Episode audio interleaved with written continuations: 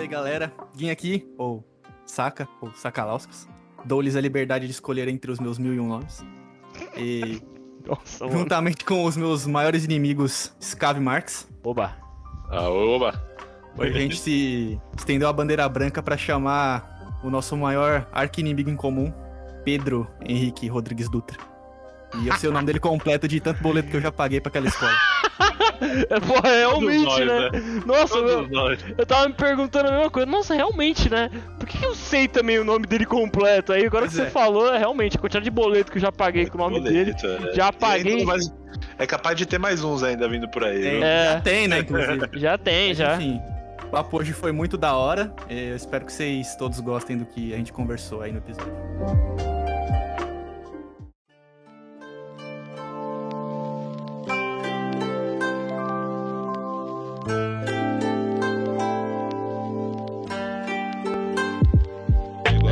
Gravando já.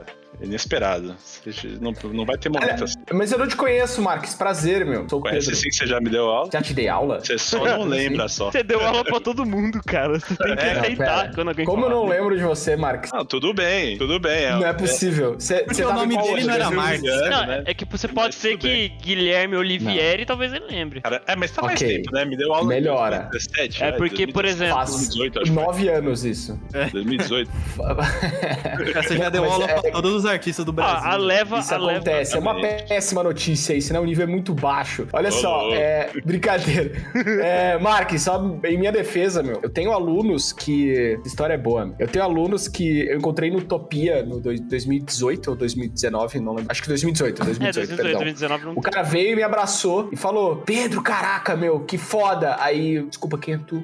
Aí ele, ah, então, eu sou o Leandro. Calma, que Leandro? Ah, perdão, é que meu nome era Charizard Obscuro no, no- no curso. Eu nunca usei meu nome de verdade. Aí eu, ah, tá, não, não, Charizard Obscuro. É bom saber porque eu já não chego te abraçando. Eu chego com um cumprimento normal, casual e falando. Chego com a aula, Porque se no você, Marcos, se você chegar abraçando ele, ele vai ficar com medo, né? É seu tamanho. Para com isso. Nossa, cara. Qual é a sua altura, Marcos? Você tem É, 1,90. Todas. É, 1,90. é uma- essa é uma das maiores alturas que tem. Das alturas, uma das mais altas. Né, e pior de tudo é que ele é tipo quadradão, assim. Ele é gigante, cara. É uma muralha. É uma muralha. Cara, mas você- calma, mas teve outro caso também, eu tô esquecendo o nome dele. Um modelador 3D muito foda brasileiro. Como é que é o nome O dele? André? Não, não, de qualquer forma, tipo, tinha assim, ó, o, o Mike Azevedo da modelagem 3D. Uhum. Basicamente, era, um, era um, um menino que tinha colocado o nome dele como nome no curso. E ao longo do curso inteiro, eu tô esquecendo o nome dele. Tô esquecendo o nome dele. Ele utilizou lá, Mike Azevedo, o nome dele. Aí, é, uma vez eu, eu chamei um professor convidado pra dar uma aula e ele falou assim: Caraca, o Mike tava na sua aula. Eu, claro que não, é um aluno que tá utilizando o nome dele. Na última aula eu descobri que era o cara. É, Eu, eu dei aula pro, pro, pro Mike Azevedo do 3D e eu não sabia, porque eu achava que era fake. Mas é que é gente pra caramba, né, meu? Quantas turmas É. você já deve ter dado aula? Mas é gente demais. 14. 14 vezes 30 alunos, 35? Nossa. Faz a conta. Nossa, é muita Caralho. gente. É, muita gente. Já, 14, já, que, você- já que você tá falando disso aí, foi, 490. você começou a que ano da, da aula, ô Dutra? Cara, que ano que eu comecei a dar aula? Cara, essa foi a minha primeira profissão. A primeira vez que eu dei aula foi em 2000 e...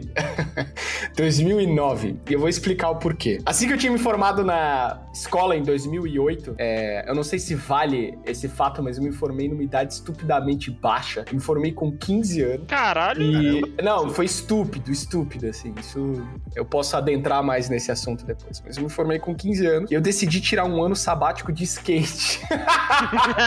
o cara virou Charlie Brown, velho, por um ano. É, Santos, meu. Exatamente, por seis meses eu andei de skate sem parar. E pra dizer que eu não tava estudando, mano, eu tive tudo pra estar abandonado. Pra dizer que eu não tava estudando, eu peguei um daqueles cursos da Microlins. Eu não sei se vocês lembram da Microlins. Aham, sim. Então, Eu eu, não, não foi na Microlins que eu peguei, mano. era numa bootleg da Microlins. Eu peguei um curso de Pô, muito mais poderoso, muito É. mais. Eu peguei um curso de design gráfico, que era tipo Corel Draw, Corel. Ele falava Corel, vamos estudar Corel. Eu estudei Corel e estudei também web design, que era Dreamweaver e Nossa. Flash e HTML5, eram essas coisas. Nas minhas turmas tinham duas pessoas no web design e três no design gráfico. Aí, é, eu, eu tenho uma memória muito forte na minha cabeça quando eu tinha, ah, cara, vou te dizer, seis anos. É, e eu tava na, a- estudando no colégio público lá em Brasília. Era vulgo na época Centro de Educação do Estado, não sei, era um nome, era um nome bem governamental assim, porque era uma Uhum. instalação feita a jato com pré-moldado assim. Então, tipo assim, eles faziam lá em Brasília várias dessas escolas. E era tipo uma, mano, era um quartel, né, o negócio. E eu lembro de ver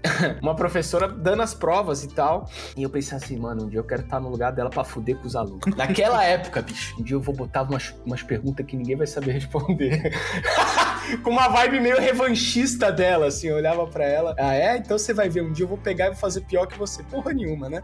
Porque a, a ideia toda que eu via ah, da pedagogia, da experiência pedagógica que eu tinha, é, era uma, uma ideia que eu, eu, eu sentia que tinha uma oportunidade muito grande que os professores estavam perdendo, né? E eu sempre tive isso de muito cedo. E eu vou dizer que uma das inspirações, uma das inspirações que eu, que eu, que eu tirei para o meu corpo pedagógico, né? Para minha forma, meu estilo de docência, foi o que a gente aprende nessas histórias que a gente tem esses personagens, que eles são os heróis e tal. Eu fiquei imaginando como eu poderia construir uma série de desafios e fazer uma fábrica de heróis. Então, ah, eu sempre, desde a primeira vez que eu dou aula, eu penso em alguma forma de criar desafios que eu consigo enxergar que vai tornar, que, que, que ao fim deste, torna aquela pessoa que passou por esse processo mais próximo do que eu imaginava como heroísmo, assim, né? Como Hum. como ah, os desafios que o Jack Chan tinha que fazer pra, subindo com dois baldes de água bêbado na montanha, assim, sabe? Esse Eu tinha é essa, essa coisa. É, eu tinha essa coisa na cabeça, né? E aí o que que aconteceu? Voltando, né? Meu ano sabático de skate, eu fiz esses dois cursos. E eu, o- uma, uma, uma coisa que caracterizou bastante a minha personalidade, né? Tendo em vista como o ambiente desenha quem a gente é. é, uma das coisas que eu trouxe muito dos meus pais, que são dois profissionais é, liberais, por assim dizer, nunca tiveram uma carteira assinada, era aquela de quem, de quem quer faz, assim, tipo,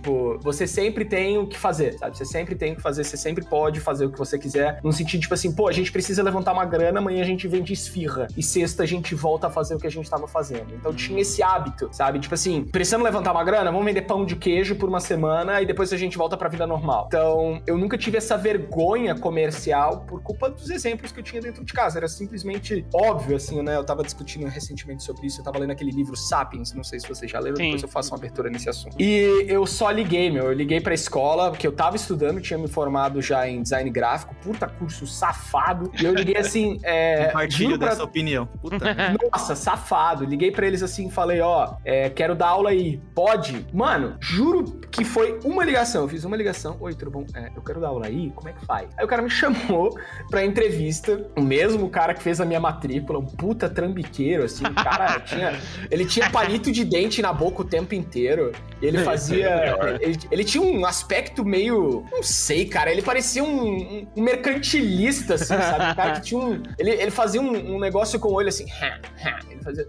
Ele piscava um dos olhos. Cara assim, malandrão, né? que, que ele, é, exatamente, que ele sabia o que que tu tava fazendo, que ele via ah, os teus movimentos, né? Aí ele me chamou e, e falou assim: dá uma aula aí. Aí eu fui dar uma aula de design gráfico, né? Na época, e eu, mano, eu não sabia nada de design gráfico. assim, uma Não, ele, tipo, ele, era ele, ele sentou Ah, e pediu pra pra eu dar uma aula. Uhum. É, aí eu expliquei pra ele o que que era o código hexadecimal das cores. Eu Aí ele isso, pirou, né? conta não, ele falou assim, puta bobagem, meu. Ninguém vê vantagem nisso, mas é legal. Você vai dar aula porque não tem profissional, né, meu? O bagulho era totalmente carente. E ele falou assim, ó. Olha só, você quer dar aula de quê? Eu falei, design gráfico. Ele falou, tá bom, você não vai dar aula de design gráfico, você vai dar aula de informática, de web design em algum momento em inglês pra poder depois dar aula de design gráfico. Aí eu, como assim? É, é isso, esse é o negócio. Você topa dar essas três aulas que você não quer pra algum dia tu dar a aula que tu quer. E eu, tá bom. E aí Sensacional, começou a minha jornada pedagógica, a minha jornada docente começou em 2009. e eu Você mirou nos parei de- 30 mesmo, assim. E você encontrou muita dificuldade, assim, de primeira turma? Porque, tudo bem, você queria dar aula de design, mas você teve que dar aula de, em duas turmas, coisa que você não tinha tanto know-how, eu acredito, né? Perfeito, perfeito, Como é, perfeito. que, como é que foi essa sua primeira, primeiro contato com uma turma, um assunto que você não dominava tanto? Então, nesse caso, Mark, a gente vai dar de frente com outra, outra dor, né? Porque a dor dos alunos que vinham ah, naquele contexto ter aula não é a mesma dor que você tem quando você procura hoje a Skill Tree, por exemplo.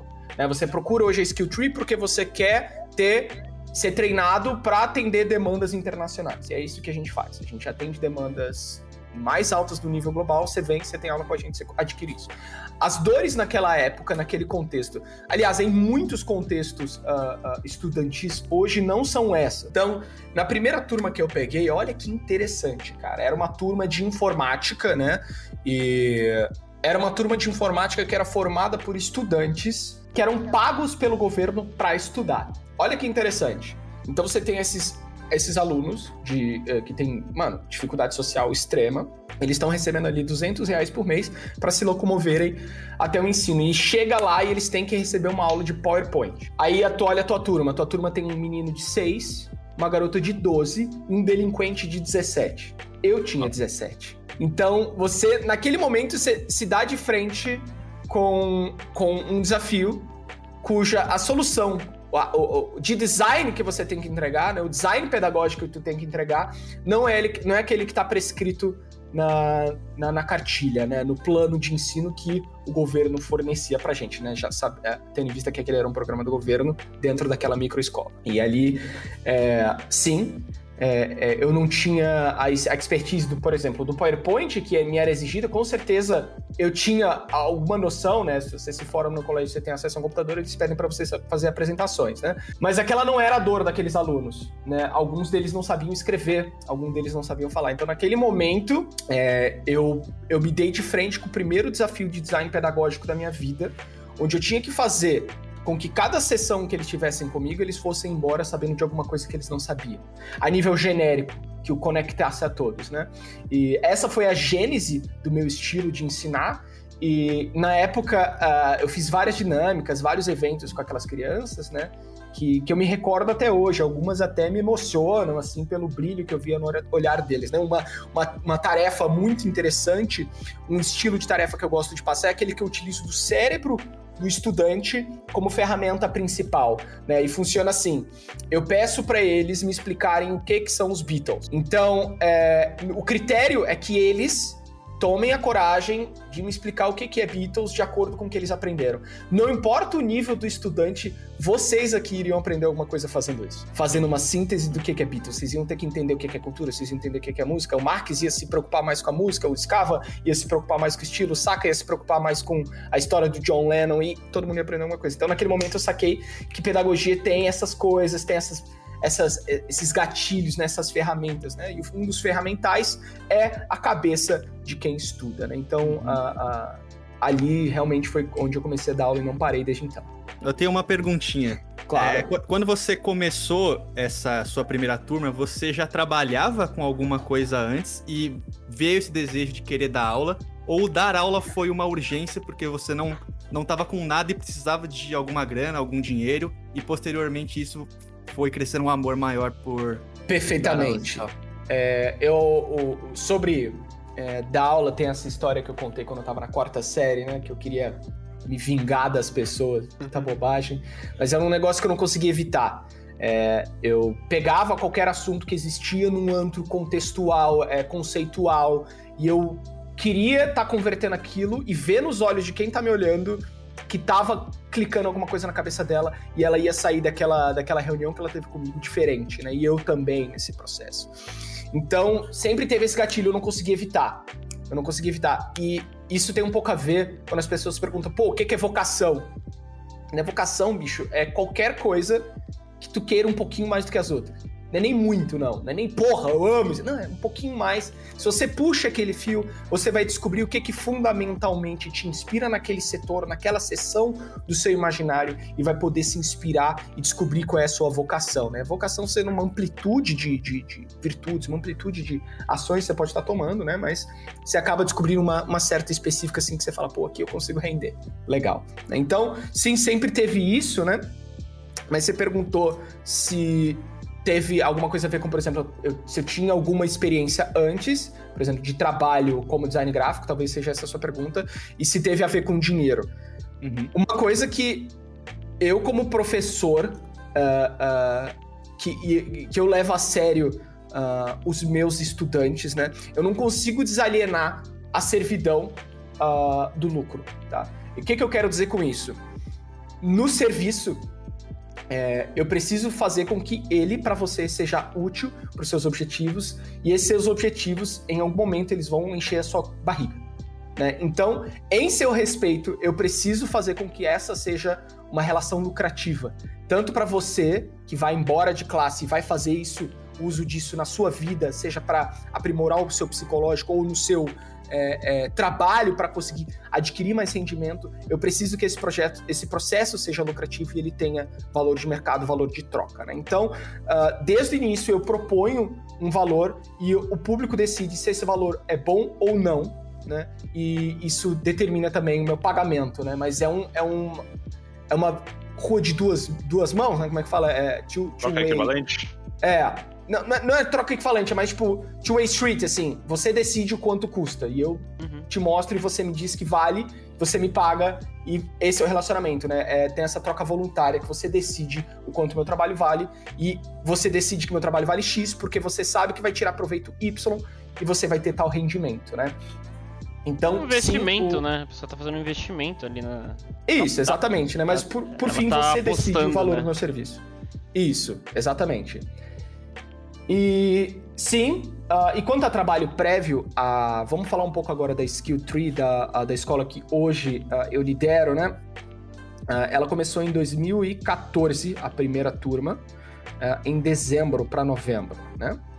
E eu já estava formado na faculdade, eu já trabalhava quase um ano numa empresa de jogos em Florianópolis, uma oportunidade que uma amiga minha tinha me indicado, a Alice. Né? Eu tive duas grandes indicações na minha vida para trabalho, essa da Alice posteriormente uma do Idalina, que marcaram minha vida para sempre, né?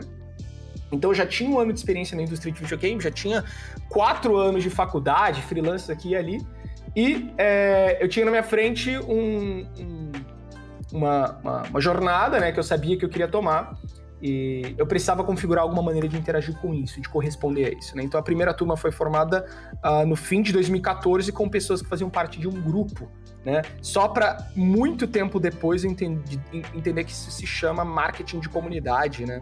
Eu entendi que foi aquilo que eu fiz naquela época, né? Eu trouxe um serviço para uma comunidade, a comunidade decidiu confiar em mim e eles uh, financiaram o início do projeto para que hoje ele pudesse se tornar o que ele é. E esse é um negócio muito bacana, a marketing de comunidade, que eu posso estar até dando umas ideias para vocês aqui do Deadline. Ah, mano, Maravilhoso. Fala depois aí. Eu já, vou já peguei papel e a caneta até. Realmente, cara, a Skill Tree cresceu muito no boca a boca, velho. Eu, é um eu e o Scava, a gente pro, propaga o, o, legado da Skill Tree por cada lugar que a gente passa, velho. Por é. Que maravilhoso. Você escava vírgula, todo mundo, meu parceiro. Não vem falar isso não, viu? que maravilhoso. Todo mundo. É o, Mar o Marques é, é um inimigo da... Cara, e é sabe uma... uma coisa que a gente discute todos os criar dias... Um vilão, cara uma coisa que a gente discute todos os dias na escola, é, a gente enxerga esse amor, a gente enxerga esse impacto.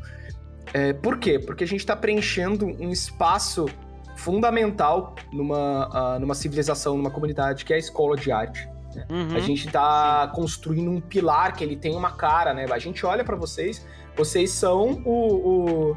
Mano, são campeões uh, do que da, da, ideia que a gente propõe na escola. Assim, sabe? Se a gente olha o trabalho de vocês, vocês são sensacionais, sabe? Então, essa cara, toda essa estrutura, toda essa força tem a ver com cultura, tem a ver com movimento artístico, tem a ver com movimento cultural. E a gente discute todos os dias lá na escola como a gente pode fazer com que essa força de comunidade consiga se manter para o futuro. Como a gente pode trazer vocês mais para perto, como a gente pode ter mais coisas para interagir com vocês, porque eu sinto que essa conexão entre artistas e inteligências, né, diferentes inteligências, cara, é um negócio que tem um poder que é, é, é, é muito grande, assim. Eu acho que só e a gente, você como já escola, a gente sente essa aqui, essa responsabilidade. Oi, desculpa. acho que você estando aqui já, já faz parte desse processo que você tá falando aí. De conexão, de manter isso no boca a boca, sabe? Uhum, é. Isso já, já faz. Tipo, é bem importante, assim. Inclusive, Sim. tipo, eu, eu acho que, tipo, todo é engraçado porque, pra mim, esse Tree é, é- é- atualmente, pra mim, é, é uma das maiores escolas de arte, assim, tipo, de ilustração digital, né?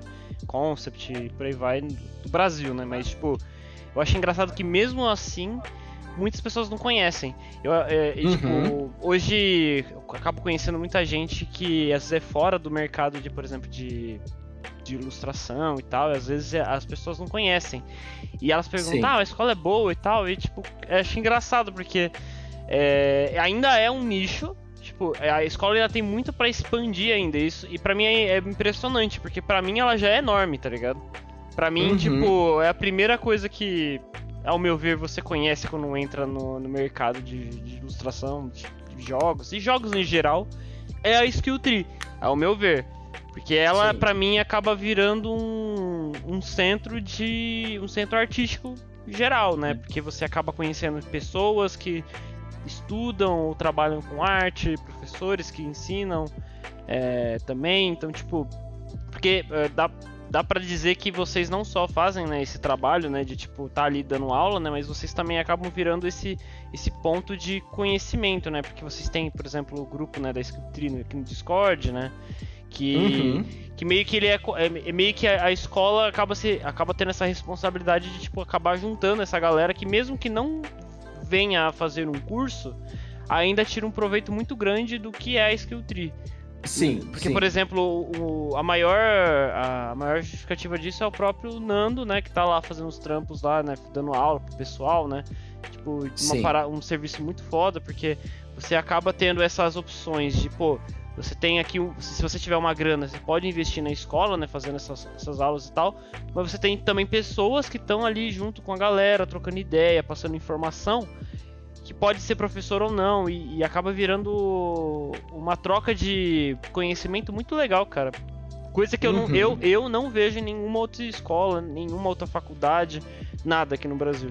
É. Cara, pra. É, em, em mérito da escola, o trabalho dos professores, as pessoas que trabalham no backstage, é, a Skill Tree hoje com certeza é uma das maiores, se não a maior escola independente de arte do Brasil, que não é uma instituição de ensino como uma universidade, sem dúvida nenhuma.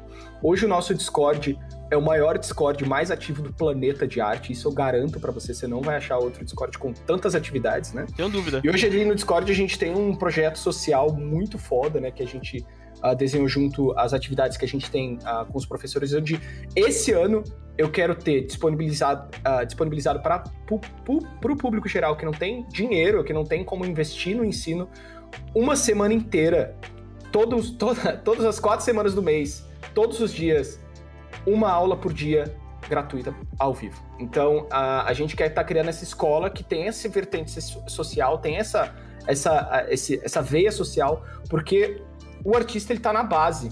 Se a gente não investir na base, a gente não tem arte. É, Então a gente muito entende legal. esse papel social e a gente não para de investir nisso, né? A gente tem também um programa de bolsas que não para de expandir. É um programa que a gente só não tro- trouxe a público porque ele já é um programa que é lotado do jeito que ele é, mais low profile, assim, a gente passa ah, os formulários para as pessoas que acabam sendo sondadas que podem tirar proveito, né? Mas a gente Sim. entende esse papel social que uma escola de arte tem que ter e a gente toma essa iniciativa de maneira totalmente independente, assim, é o dinheiro que vem da escola que a gente reinveste na base, para a base poder ter educação, para a base poder se preparar e poder estar ingressando ah, Uhum. ah, em desafios que, que exigem mais financeiramente, que exigem mais do tempo, que exigem mais do, do, do espaço físico que a pessoa tem. né? Então ela adquire ali as ferramentas para estar conquistando isso por conta própria, né? Ah, E entendi. é muito legal sensacional, porque. Devolver. Não, Pode pode falar. falar aí. Não, você primeiro. É, é muito legal porque mesmo a parte, a par da escola, assim, né? Você por si só já demonstra muito interesse em ajudar a comunidade sozinho, de fato. Tipo, a gente vê no, no seu Instagram, ou você fazendo lives, fazia no caso, né? E no Instagram dando aquelas mentorias gratuitas que eu acho que isso tem ajudado muita gente, cara. Sim. Até para as pessoas que já trabalham na área, você fala muitas coisas que a galera meio que se toca na hora, assim, e vindo de um, de um artista, um profissional mais experiente, eles prestam mais atenção e tal. É. Então acho Uhum. que todas as iniciativas que tem, você tem tido com a escola ou sozinho estão sendo de, de enorme valor, assim, pra todos nós, cara. Nossa, com certeza. É os stories do Instagram dele, se você ver. As dicas que ele É? dá são sensacionais, cara. Cara, que ótimo. Cara, mas é, é, eu acho que ah, quem me segue e conhece essa frase é só o começo. Sabe? Esse é só o começo.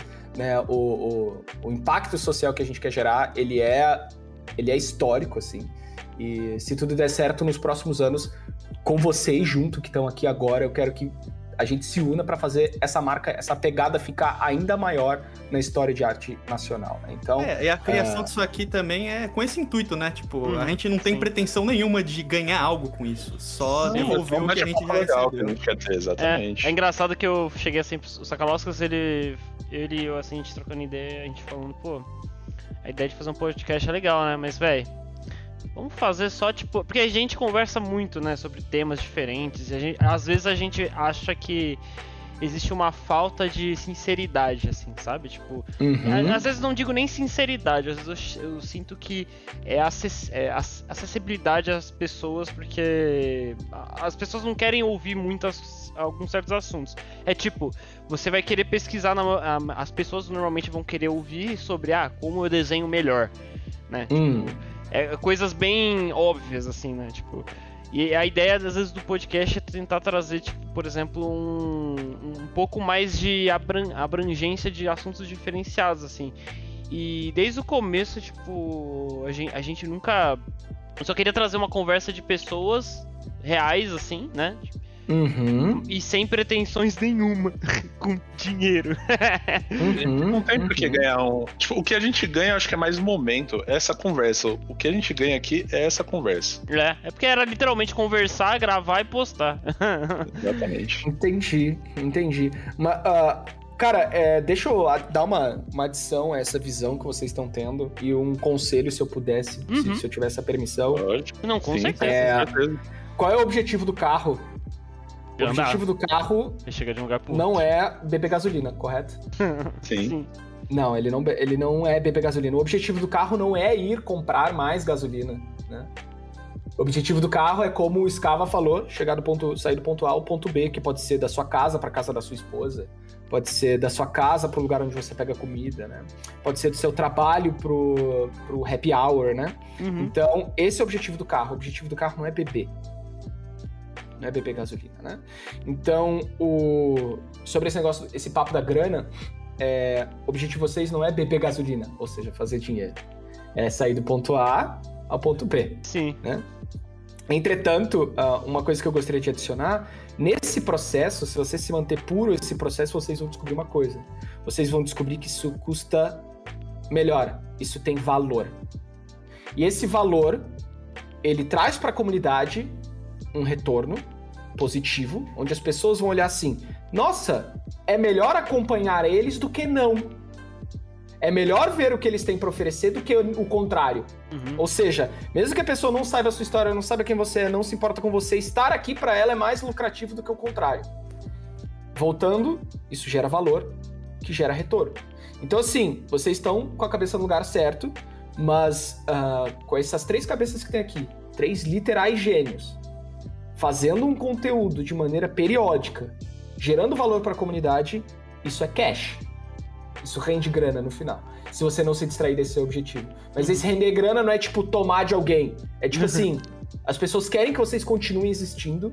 E se vocês trazerem um produto tipo assim, meu pessoal, comprem essa Cintiq, testei. E vocês venderem 100 Cintiqs, isso vai cair 100 pau na conta de vocês. Vocês vão reclamar? Entendeu? É isso que eu quero dizer. Vocês vão estar gerando valor. E esse valor, alguma uma hora, ele vai, ele vai clamar por ser retornado, né? Uhum. E é importante que vocês não se sintam mal nesse processo. Ah, Porque- entendi. Uhum. Entendeu? Porque cash é o sangue da arte. Sabe? O Michelangelo, ele não fez a Capela Sistina porque ele amava a capela. Correto? Sim, Ele fez porque ele tinha sangue. E cash é sangue. entendi. Sacou? E acho que essa é uma sacada que muitos artistas têm dificuldade de ter. Por quê? Porque ele sente que a grana é um processo impuro. E eu entendo. Porque a história do dinheiro, ela tem várias datas que são feias. Sim. Né? Por exemplo, o dólar só é o dólar porque eles explodiram o Vietnã. O É. dólar só é o dólar porque eles soltaram duas bombas atômicas no Japão. E aí, você vai aceitar dólar, sendo que ele tá cheio de sangue? Né? Mas ah, é aquela coisa, você não pode culpar a ferramenta pelo que ela é utilizada, né? Tipo assim, pessoas utilizam facas pra acertar outras pessoas, né? Mas você não vai deixar de usar faca pra cortar o pão. Então, o- essa é uma perspectiva que o artista tem dificuldade de, de ter, e eu gostaria que ele tivesse mais, porque esses artistas são os meus estudantes. Eu preciso que meus estudantes estejam bem, eu preciso que eles enxerguem atrás desse véu, que é essa presunção que é construída na nossa cabeça. Principalmente que o artista é um cara mais, pô, mais esquerdão, mais, pô, mais hippie, não pode se preocupar com grana, e ele acaba passando ano, vem ano, vai ano, ele precisa e não tem, ele podia ter, Uhum. não teve, entendeu? Eu acho que isso acaba refletindo. alguma coisa, né? É, eu acho que isso até reflete naqueles ah, aqueles aspectos de dar um valor, né, pro seu trabalho, né?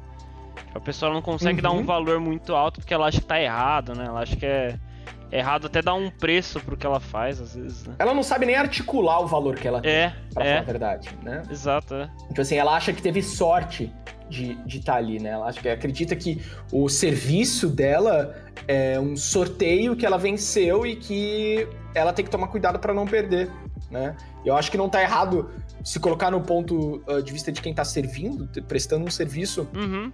Mas a pessoa acredita que o artista ele acredita que ele não tem valor, né? E eu entendo por que, que ele enxerga isso, porque a peça digital por si só ela não tem valor mesmo, sabe? Uma, uma pintura digital solta não tem valor singular. E eu entendo como ele vai ter essa dificuldade de criar essa conexão entre o que ele fez e, e- e dinheiro, porque o que ele fez e o processo que aquilo teve para gerar o pagamento para ele é uma coisa que ele ainda não entende. É. Tava falando isso, rec- tava falando isso recentemente, por exemplo, vocês fazem uma arte pro Free Fire. Uhum. É um concept que gera.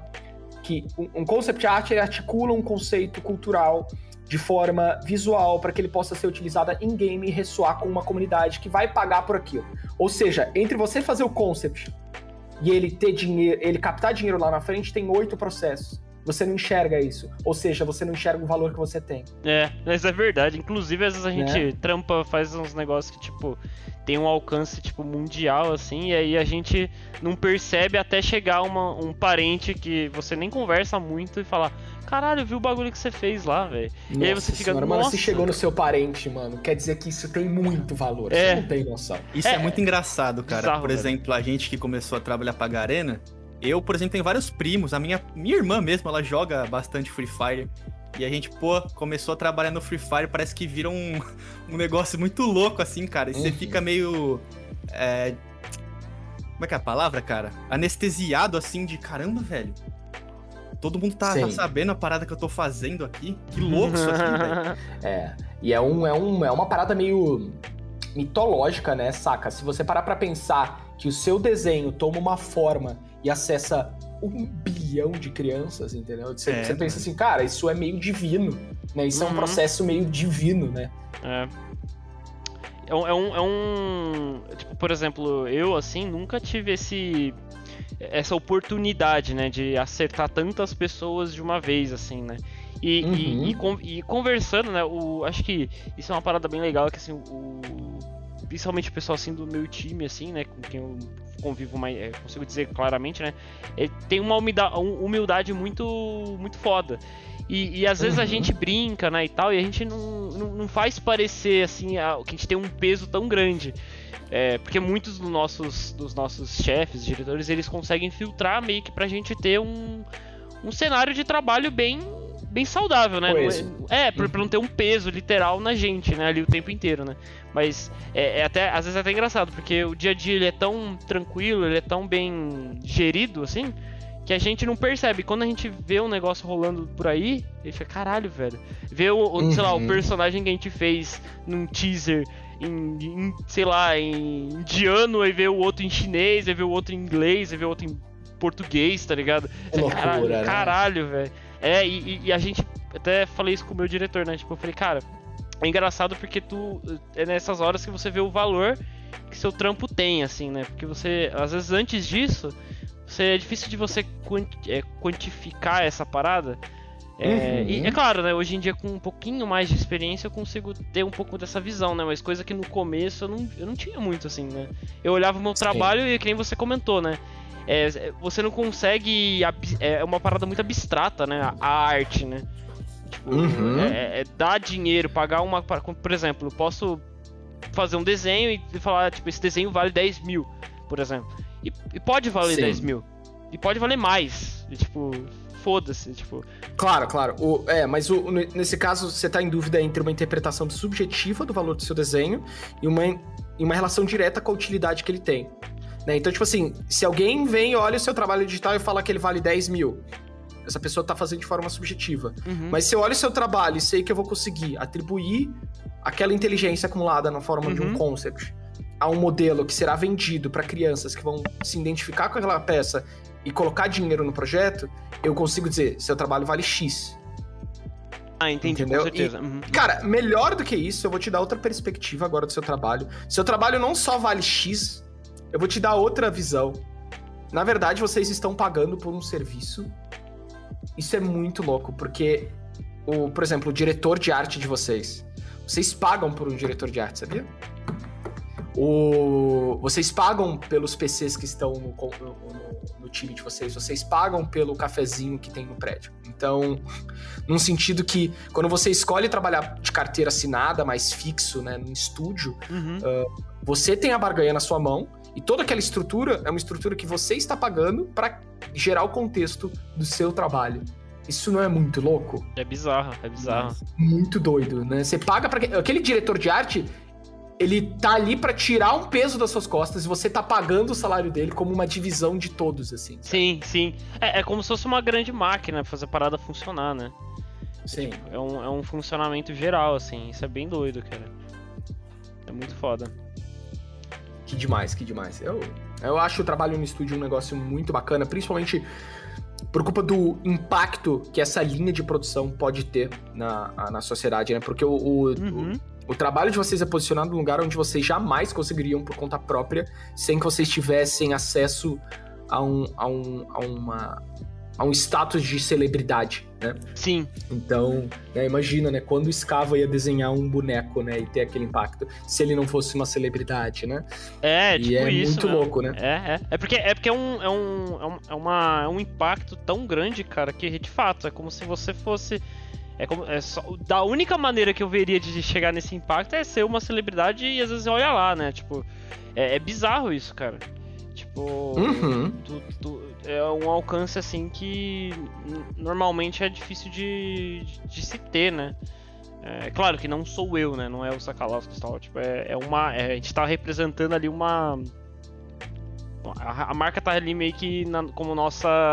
A, a grande marca é a, é a- é a que representa a gente, né? Mas é- Uhum. é, é muito, é muito doido.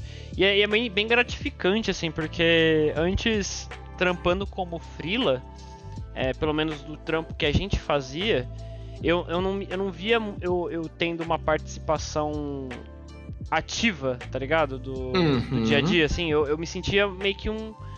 Uma parada, fazia ali, entregava, né, pro diretor de arte e acabou, né? Muito Tipo- desconectada, né? Muito distante do processo, né? É claro, Uhum. é claro que o que eu fazia, né, tipo, por exemplo, o card game, ele, ele é um tipo de trabalho que, por exemplo, é, envolve uma produção, né? Tipo, existem bets que você tem que, tipo, entregar X cartas e precisam de ilustradores pra fazer, ponto, né? Tipo, existem outras outras áreas dentro que podem ser um pouco diferentes, mas, tipo, no meu caso era assim. E eu não me sentia conectado, e, e era uma parada que me frustrava muito, porque eu queria meio que ter. eu- cara, eu achava muito foda a ideia de ter reuniões com pessoas Uhum. diferentes e para discutir um projeto. Eu achava isso muito legal. E eu Sim, sentia muito aham. essa falta.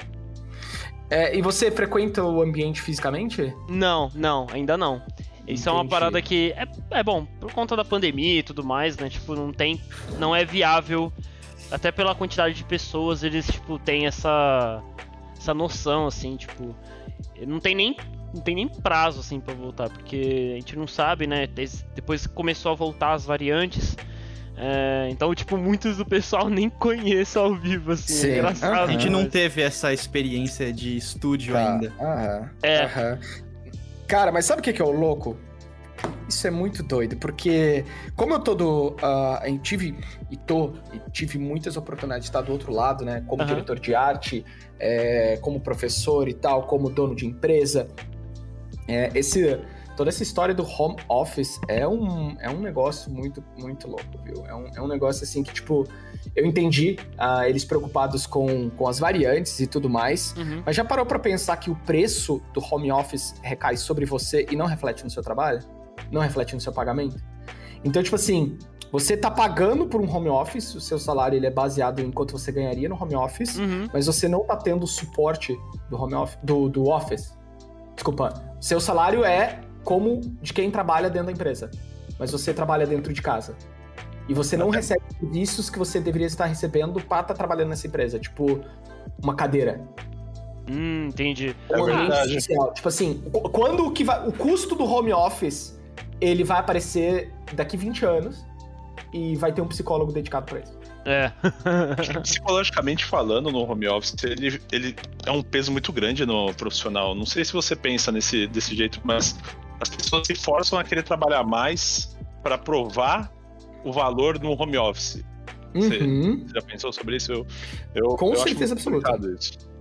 Não, eu acho complicadíssimo. A gente tem essa dualidade né, na escola, porque a escola é inteiramente home office. sabe? Uhum. A, a escola nasceu online e a gente não tem previsão para quando ela vai ser física, mas ela nasceu online e sempre vem essa dúvida, assim, sabe, do o- da tangibilidade do seu trabalho, né? Tipo assim, se eu tô aqui há 10 anos nessa cadeira na frente dessa tela, né? O que que memórias eu gerei da escola? São memórias que ocorrem, cara, auditivas, né? Se parar pra pensar a quantidade de inputs que eu tenho auditivas e visuais, a voz dos meus alunos e o trabalho deles. Né? Agora vamos colocar no ponto de vista do artista home office. Quais são os inputs dele? Todas as suas memórias de trabalho vão ser linhas de texto e a tela do Photoshop. Pensa você converter 30 anos da sua vida para linhas de texto e a tela do Photoshop. Você não tem uma memória física. O É quão bizarro. doido é pensar que Exato, 30 bizarro. anos da sua vida podem estar sendo determinados por esse aspecto sensorial. Essa falta de contato humano, eu acho que é muito complicado mesmo na vida Uhum. do artista. É, chega a ser até, sei lá, sendo uma tangente, tem colégios que são tão bitolados é, que depois que a pessoa estuda nele, você tem que fazer uma recolocação social. E Olha eu sinto só. que o artista mesmo, por passar muito tempo na frente da tela e a maioria dos amigos dele está no Discord, fica até um pouco difícil você sair na rua depois. Eu, não sei- eu- eu senti isso até depois na, nessa pandemia, já tô nela, né? Mas você sair de casa, principalmente logo quando, no começo, quando a gente fosse sair pela primeira vez, você falar com uma pessoa, ter muita gente perto de você, chega até a ser estranho Uhum. Uhum, muito bem, né? uhum. É. Ainda mais eu penso no artista que passou a vida inteira assim. E aí, quando tem a oportunidade de sair, não pode sair porque tá numa pandemia. É. Essa recolocação social é pior ainda pra ele.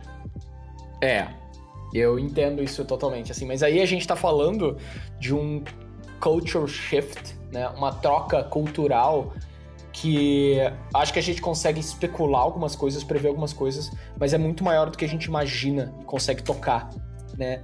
É, toda essa migração do trabalho, a mudança do tipo de trabalho, a substituição do trabalho, né, por, por inteligência artificial, por exemplo, é um negócio que descaracteriza muito a vida humana como ela é no mato quando a gente era hunter-gatherer, né? Quando a gente era caçadores e coletores, né? Sim.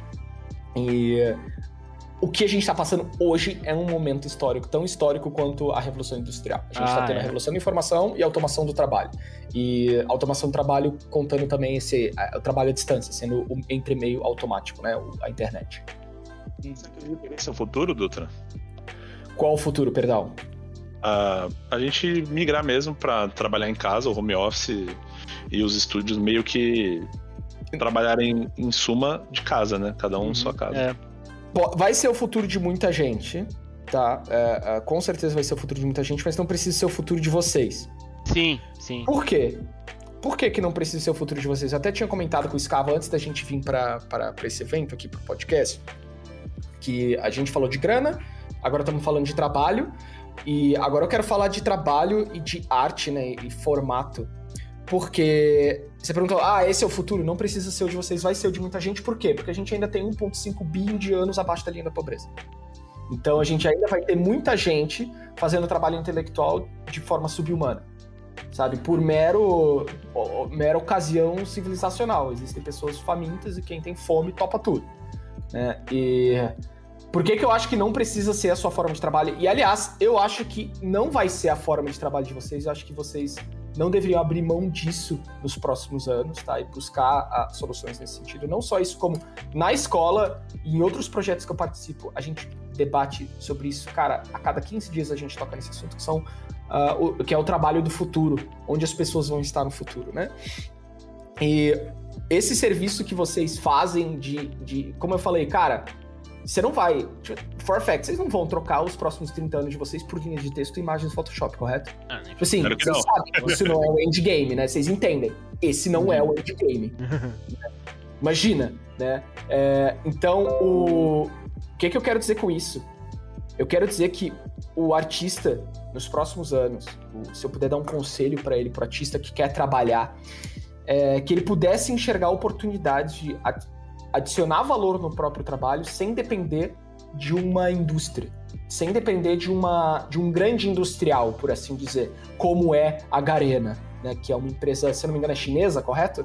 Sim. Tipo, colossal, assim, né? Um gigante da indústria, né? Uhum. E ele te trocaria, sim, por qualquer outra pessoa que pudesse cobrar menos, reclamasse menos do que você. Parando para pensar aí, falando dos indianos, por exemplo, né? E o que, que eu quero dizer com agregar valor para o seu trabalho? É fazer com que sua arte tenha qualquer conexão que faça com que é, o valor dela se potencialize. Né? Então, por exemplo, o Saka tem um trabalho super estético. Então, uh, o trabalho do Sakalauskas é caracterizado por texturas, cores frias, tem verdes, tem uns verdes muito bonitos. Então, ao invés do Saka fazer splash, por exemplo, que é uma, que é uma delícia, ele pode estar fazendo e convertendo essa textura num, numa peça de azulejo. E ele vai vender mil caixas de azulejo a mil reais. E ele vai ter 50% de lucro. Quanto, quanto o, o Saka tirou de lucro? Ele tirou 500 mil reais. Então, para pra pensar quanto tempo você demoraria para levantar 500 mil reais trabalhando para um grande industrial. Vou trabalhar com azulejo depois dessa aí. Ele fez isso e o Saka fez isso com um azulejo. Dos seis que ele vai lançar esse ano. Então, uma coisa que eu quero e faço com os meus estudantes pra caralho agora, os, os projetos finais da, do curso de fundamentos são projetos de produto.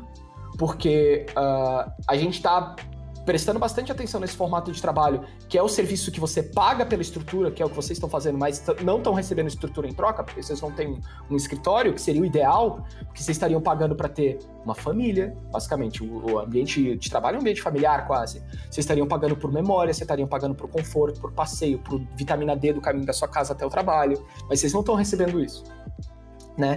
Então, é, se o artista der esse, essa troca na cabeça, ele vai sacar, cara, a barganha tá na minha mão, e eu consigo render por conta própria e o meu trabalho, o meu formato de trabalho sou eu que decido. Então, no futuro, não é vocês três na, na Garena, é vocês três assim, bicho, vamos comprar esse andar desse prédio e fazer um oásis pra gente criar? Vamos, a gente consegue. E olha que delícia. Aí lá o Sakalauska vai ele, a esposa, os três filhos vão aí do Caraca. Aí o Mark escola lá e faz um quadro. Pô, galera, comprei esse quadro gigante aqui, ó. Vou pintar. Aí o Scava, meu, vou contratar cinco programadores aqui, eu vou instalar eles aqui, pessoal. Beleza? Beleza. Porque vocês têm acesso ao cash, ao sangue, porque vocês sabem criar valor conectando a arte de vocês a qualquer outra coisa que expanda esse valor, né? E vocês têm responsabilidade sobre o seu estilo de vida e você define como ele, como ele se dá. E bicho, esse é o futuro.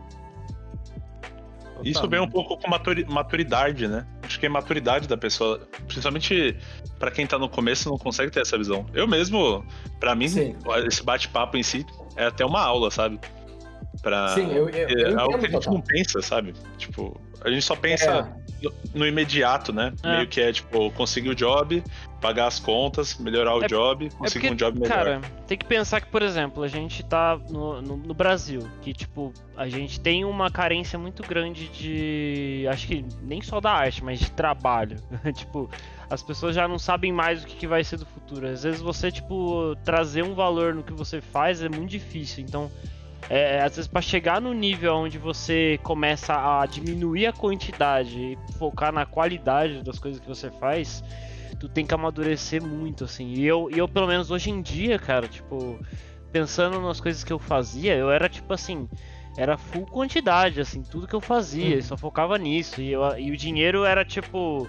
Vinha, vinha em pouquíssimas fragmentações, assim. Hoje em dia, com a cabeça, tipo, conversando com profissionais, assim, é, o Dutra mesmo, com- é, você me deu vários feedbacks né, na época que eu tava fazendo o teste, né, na, na Garena, você deu uma puta ajuda pra mim, porque provavelmente, sei lá, eu, eu tava me escravizando, assim, porque eu, eu, não, Uhum. eu, não, eu não tinha essa perspectiva, esse, esse olhar que você tem de. de do, do- do valor do sangue, né? Que nem você comentou, né? Sim. E é- isso é uma parada que a gente. é, que eu, eu, eu acho que você é muito mais à frente do que a, né, da, do, do Brasil, assim. Tu tem uma cabeça muito foda nesse sentido, porque as pessoas, ela. É, pô, você vê, conversa às vezes com algumas pessoas mais, mais antigas, assim, não, não, não, não tem muito essa cabeça. Às vezes você Uhum. você fala, a pessoa prefere às vezes, tipo, trabalhar por pouco, mas ter, né, como ter aquele rendimento que é garantido, do que necessariamente às vezes ter essa, esse olhar de valorização, né, ter uma- um valor Uhum. maior, né. Isso é uma parada que, que, que eu, que eu, é claro, né, tem, tem a ver com o contexto, né, tem ali uma certa justificativa, mas que eu vejo que tá, aos poucos as pessoas estão dando mais valor ao, ao tempo barra sangue, né, que a gente perde ali no Sim. trampo, né. Sim. Deixa eu, deixa eu fazer dois adendos, então, pra Vai, talvez iluminar é, o que que pode motivar essa, essa falta de criatividade do público que era pra ser o mais criativo de todos, né? Essa Uhum. criatividade comercial, essa criatividade de valor, né? É, a gente tem, vou citar Sapiens, porque é um livro maravilhoso. Quem quiser entender um pouco sobre como a humanidade funciona, assim, desde a sua alvorada até os dias atuais, é bem legal. É, mas no livro é pontuado a transição dos caçadores e coletores, que é a nossa primeira condição como Homo sapiens. Eram pessoas que caçavam javalis, comiam sua carne, vestiam sua pele, coletavam frutas. Tá? Então, hunter-gatherer, a gente tem essa, esse perfil ah, de existência, onde é assim que a gente come, é assim que a gente trabalha. Uhum. E a gente acabou sendo domesticado pelo trigo. Essa história é bem engraçada. É só uma sugestão criativa, assim, que o trigo acabou do- dominando a gente, né? Porque ele conseguiu convencer a gente a plantar ele ao redor do mundo inteiro. é, porque ele é uma delícia. Mas aí a gente tem o, o- o- a mudança para as fazendas e, cara, o estilo de vida, essa mudança de estilo de vida fez com que a gente esquecesse várias práticas que eram comuns aos caçadores e coletores, que eram mais saudáveis, que era o quê? Exercício físico, Uhum. comer carne pra caralho, comer fruta pra caralho, que eram coisas que faziam que a geração anterior vivesse mais, né? Tinham-se menos filhos, tinham várias, várias outras consequências desse estilo de vida, mas o que eu quero dizer é, o que tinha de bom não foi levado pra frente. Entendi. Vamos lá, agora vamos falar do trabalho do artista. A gente tem os nossos pais, e os nossos pais eram comerciantes. Se, o teu, teu- se, se você é filho de imigrante, seus pais provavelmente, ou tios, ah, trabalham no comércio do centro da cidade. Ou, ah, se não, seus avós, né? Talvez os seus pais já tenham trabalho de escritório, mas a gente está falando aí de uma geração, duas para trás, que o trabalho era o comércio que o Sim. trabalho era invenção de valor, que o trabalho era, era convencer os outros que aquilo que a pessoa tinha tinha mais valor por X razões, né? Uhum. E a gente esquece isso. Aí a gente vem para essa pro mundo artístico num contexto brasileiro, onde a gente tem uma, uma constante guerra à virtude, uma guerra ao lucro, uma guerra ao valor, né? Tendo em vista que essa pode estar sendo utilizada, ou, ou, ou, ou ela, na sua mera existência, cria desigualdade. Então, a gente tem todo essa, esse ódio ao tema, principalmente no meio artístico, porque a gente nasce no quê? A gente nasce na esquerda do espectro político, porque a gente é o oprimido, a gente não pode se expressar, a gente tem uma história de ditadura que o artista não podia falar. Então, uma das, a gente não consegue criar essa sinapse sem se sentir culpado, sendo que isso não tem nem nem lado da moeda, não é, é, a gente está falando de algo que é natural do ser humano, que é entregar algo para o outro, né? E o, mas o artista vai ter essa dificuldade especial, diferente de, por exemplo, um arquiteto. Um arquiteto vai sacar isso muito mais rápido do que a gente sabe? Um, um, um, designer gráfico vai sacar isso mais rápido do que a gente. Mas o ilustrador, o concept artist, ele sente essa dor, assim, ele tem vergonha, né? Uh, justamente por essa história, por essa, por essa herança que a gente tem das dores uh, que a gente tem e também por essa transição e esse, essa rejeição ao estilo de vida dos nossos pais. Então são duas forças maiores do que a nossa criatividade, que faz com que o artista não consiga sair da própria bolha, né? E acaba que a gente se manu... cria manutenção para que a gente seja o quê? Trabalhadores industriais, trabalhadores que giram porcas para grandes industriais, né? Olha que, inter... que louco, né, meu? E Dutra, é, como você acha que você tem alguma dica para o pessoal que está ouvindo de como sair da bolha? Você comentou? Perfeito. Cara, é saber ouvir principalmente, porque eu tenho certeza que tá cheio de oportunidades ao seu redor que você nem imagina, sabe? É tipo, basicamente, o, o, deixa eu dar o gameplay do artista que quer gerar valor. Você artista, você quer ser famoso pela sua arte. Vamos supor que sim. Vamos supor que você quer ser reconhecido. Beleza, mantém isso fixo. Mas não faz só isso. Junta com qualquer outra coisa. Mano, qualquer outra coisa. Então eu dei a sugestão do Saka fazer azulejos. Então ele vai fazer as mesmas pinturas que ele faz. Só que quando dá swipe right assim no, no, Instagram, quando puxa pro lado, já tem a versão azulejo da pintura. Que não é a pintura, mas é uma textura, é um flow. Aí a aplicação dela num, num design de interiores. Aí o Sakalauskas liga para uma pessoa que trabalha com design de interiores e aplica em dois apartamentos em Balneário.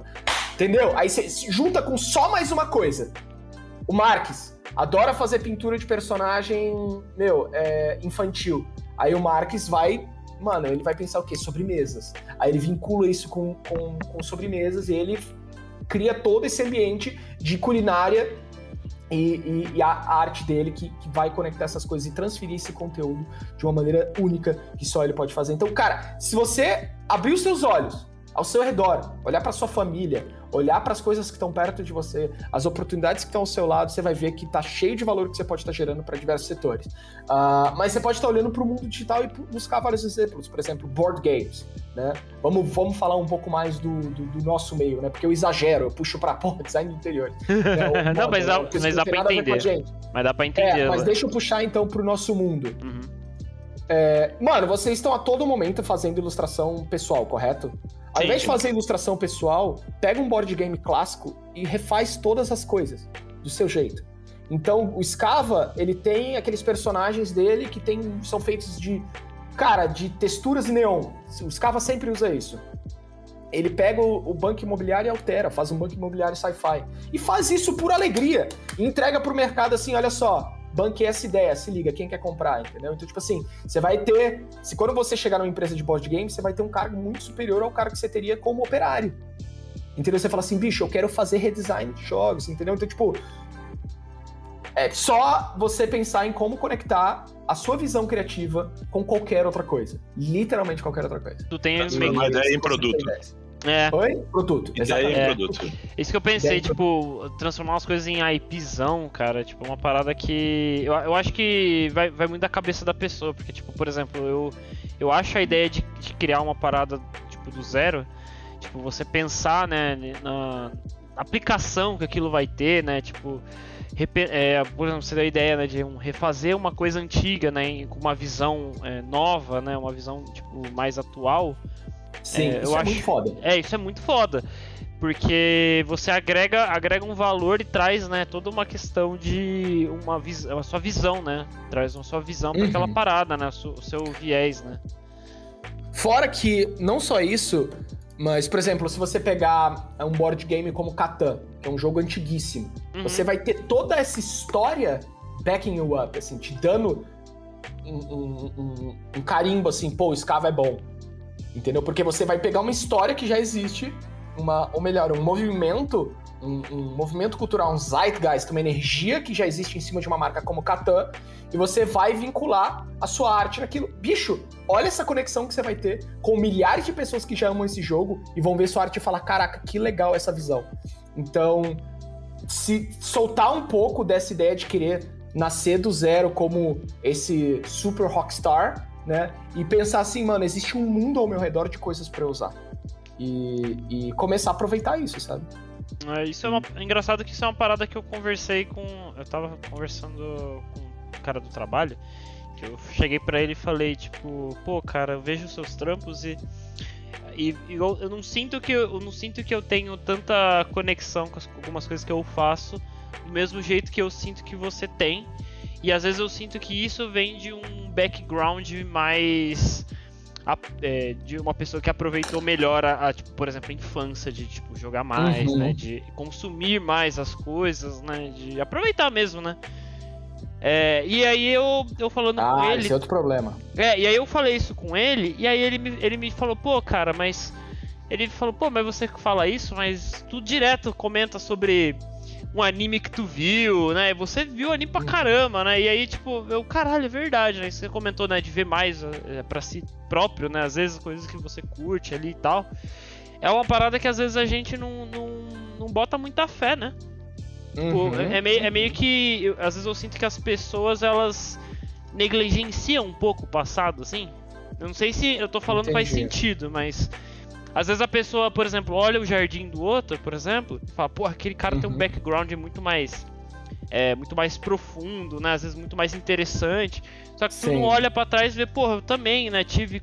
Passei por sensações, né? Eu passei por, por sentimentos. E a pessoa uhum. meio que não. É por causa disso. Eu acho que acaba que você não visualiza esse valor que tem no seu, no, na sua arte, tá ligado? Sim, deixa eu te dar então uma. Deixa eu te defender um pouco a sua dor e por que, que talvez você sinta isso. Mas uh, o argumento que eu quero te dar é o seguinte: quando a gente tá em caos, tá envolto em caos, ou melhor, vamos traduzir o que, que é caos? Trabalhar com arte. Sabe, uhum. num mundo onde essa história não tem, não tá cheia de heróis, né? A gente não tem Sim múltiplos heróis que venceram em arte, né? Temos em, já, né? Tipo assim, quem tá criando essa história é nós mesmos. Vocês três são grandes exemplos disso. Mas o tem muito mais dúvida do que certezas, né? Uhum. Então, por que que você não olha para o seu passado? Porque o seu passado até hoje não provou que tá certo. Então você olha para o vizinho e por isso você desenha heróis medievais, por isso você desenha vikings, por isso você desenha uh, uh, personagens X ou Y, porque você olha para o vizinho e você vê que ele está em ordem. E o seu, a sua história até hoje não trouxe essa mesma sensação. Então por isso que você não olha para você, né? Você não olha para o espelho, você prefere olhar para outra pessoa, porque ela já está traduzida. Então, quer ver um, um, exemplo disso? É numa situação, sei lá, você está passando por uma crise dentro, mano, você vai pedir pizza e vocês não conseguem decidir qual sabor. E alguém fala, pepperoni! É pepperoni. Por quê? Porque é uma voz alta num ambiente de caos que traz a ordem. E você substitui qualquer ideia que você teve por aquela, porque você se sente mais calmo. E nós, como animais que somos, é a melhor opção. A, a, a, um exemplo momento. bem prático em relação à arte em si, eu posso dizer até por mim, pelo Scava e pelo Marx a gente quando tá começando, e muita gente vê isso em muitos artistas do Brasil, a gente vai e olha pro Mike Azevedo. O que, que ele faz? Uhum. Carta de Hearthstone. O que, que você mira? Carta de Hearthstone. Muitas vezes você nem, nem gosta muito do estilo, mas por ele ser o cara que está em ordem, né? Você acaba tendenciando todo o seu é. trabalho para isso. Tanto que hoje a, a, gente mesmo mirou muito em carta de Hearthstone e hoje a gente, mano, foge disso. Que é um bagulho que a gente nem uhum. gosta tanto de fazer. Uhum. Uhum. É. É, te entendo uh, uh, totalmente. O... E esse é um exemplo muito forte, né? Porque eu, eu sinto que hoje, para sempre, assim, a gente vai olhar pro Mike como as pessoas olham para Michelangelo, assim, né? No Brasil uhum. a gente sempre vai ter ele como essa referência, né? E esse é muito doido, porque eu caio vítima disso toda hora e eu vejo como Olha que louco. Meus sonhos não são meus, mas deixa eu dar um briefing para isso. Caralho, é... cara. Isso aí que você falou é, é, meio, é, meio, é meio poderoso, essa frase que você falou. É cara. meio poderoso. Os meus sonhos não são meus. Às vezes, Caraca. Ainda, ainda mais no passado, eu via que os meus sonhos eles sempre eram derivados do que eu consumia. Tipo assim, é um nível absurdo. Teve uma época que eu vi o Casey Neistat. Vocês já viram o Casey Neistat? Não Cara, conheço. não. Tá, conheço. é um nova iorquino, cara, muito doido, assim. Ele grava as paradas de uma forma muito criativa, um vlogger, tá? Uhum. E eu fiquei fissurado nele uma época e eu notei que os meus sonhos estavam virando o dele. Ou seja, o que, que eu comecei a notar? Ah, eu queria ser, trabalhar com Hearthstone. Por quê? Porque eu tava vendo o Mike. Ah, eu quero trabalhar com concept art. Por quê? Porque eu tava vendo o Quaresma. Ah, eu quero. Aí eu notei que assim, dando ex- exemplos genéricos, esses não necessariamente eram meus casos. É, O que, que eu quero dizer? A coisa que você tem sob seu controle é o seu ambiente. Mas os seus sonhos não. Os seus sonhos é o ambiente que decide. Então, se você quiser sonhar um objetivo diferente, você tem que mudar o ambiente que te influencia, porque ele que vai determinar passivamente para onde você tá querendo ir. Então, o seu imaginário, ele vai ser dominado pelos momentos que você tá inconsciente, sua guarda tá baixa, e se por um acaso é o Mike Azevedo que tá presente no momento de inconsciência, você quer ser ele. E por isso que você tem que manipular o seu ambiente nos seus movimentos, momentos de consciência para que você possa ser qualquer outra coisa que você queira. Caraca. E isso é uma parada, isso é uma parada que eu, eu acho, eu acho que às vezes nem precisa necessariamente mudar o ambiente, assim. Às vezes eu acho que eu sinto que é, é tornar meio que as coisas que você faz algo, algo mais ma- mais presente, eu acho. Eu, não sei o que, que você acha, né? Mas tipo, Eu, eu concordo, a presença ela é importante, Scava, mas 80% você tá maluco, mano. Você não Ah, tá isso, atenção. isso é verdade. Né? E aí? Você vai estar de guarda baixa, você vai ser flagelado por algo. O que, que é esse algo? Né? Mas esse ambiente eu não tô dizendo sua casa, eu tô dizendo o seu feed do YouTube. Uhum, sim. Entendeu? É mudar, né? Isso. aquelas coisas que você consome, né? Aquelas coisas que você. Isso é verdade, cara. Porra, isso aí, cara, abre, abre um leque pra muitas coisas, porque é, sa- saindo até de, de aspecto. É, que a gente obviamente vai acabar focando na arte, né? Mas isso acontece com todo mundo, velho. Se você às vezes notar. é, as pessoas próximas de você, tipo pai, mãe, primo, tio, tia, tipo, essas pessoas, elas meio que se você tentar meio que usar isso, né, como uma métrica, você vai meio que visualizar um pouco disso. Conheço pessoas que, por exemplo, to- é, tomaram decisões porque é, ela tinha um parente que é, fazia a mesma, fazia essa parada e Uhum. meio que ela, ela em si não curtia. Mas ela fez Sim. porque era aquele único, meio que a única referência que ela tinha. Isso A é uma parte- ordem. A é, maior parte do pessoal fez faculdade, provavelmente porque os pais falaram pra você fazer. Hum, Não É. porque você queria. Nossa, isso aí é um outro papo que eu acho. Eu não sei, você acha que encaixa essa parada da- dos pais e faculdade? Porque eu, eu, ao meu ver, encaixa, eu acho. Tá, os pais e a faculdade é. eu É uma. Como eu posso dizer? É um boliche cultural, tá? Ah, que eu não sinto que é culpa deles, eu não sinto que é culpa Ah, não, que não, sozinha, Ah, sabe? não é algo ruim, é né? Eles ser bem, é. É, é um boliche cultural que torna ah, isso tão majoritário na nossa cultura, né? E Uhum. ah, sobre os pais pedirem pra você faculdade, às vezes esse, às vezes esse não é o caso, eles querem que você faça medicina, vamos ser sinceros, eles não querem que você faça design gráfico, eles não pediram pra você certeza. fazer industrial, eles querem medicina, né? Todos querem medicina, acredite. To- Cara, essa, essa faculdade que seus pais querem, é medicina, não é outra, né? É, direito e engenharia. É. É E se isso. você parar pra pensar, é... não, cara, medicina, nem dinheiro é direito e engenharia, mano. É med... Por quê? Se tu parar pra pensar, os seus pais basicamente eles querem que você seja milionário, né? Porque o médico, o mais estúpido dos médicos ganha 30 pau. Entendeu? Verdade. Então, tipo assim, é... é uma união de medo com ambição. É tipo assim, pô, e se meu filho é burro? Tomara que ele seja médico, porque se ele for um médico burro, Pelo ele menos. ganha 30 pau, né? Ele ganha 35, matando pessoas uma por semana, ele vai ganhar 35 mil por mês, né? Então, é meio que isso, assim, né? E é uma união de medo, uma união de falta de imaginação, uma união de falta de, de, de- não de cultura, cultura não tem a ver com isso, mas falta de visão, né, é- é de mercado, não escutar as tendências, né? Principalmente quando você tem os seus pais desconectados do dia a dia, ah, do dia a dia popular, né? Porque quando você tem, por exemplo, pais que estão imersos num escritório, eles não não sabem quais são as trends, eles não estão investindo no futuro como quem visualiza, pô, o futuro tem a ver com essa tecnologia. Não, eles estão eles querem o básico e eles pedem para você fazer medicina, né? E o básico, isso sempre vai ser é, evidente, sempre vai ser maioria dos majoritário. casos, né? geralmente é isso, né? Os pais Uhum. da nossa geração nem imaginavam que dava pra ganhar dinheiro com arte, né? Ah, Não. Em sua maioria.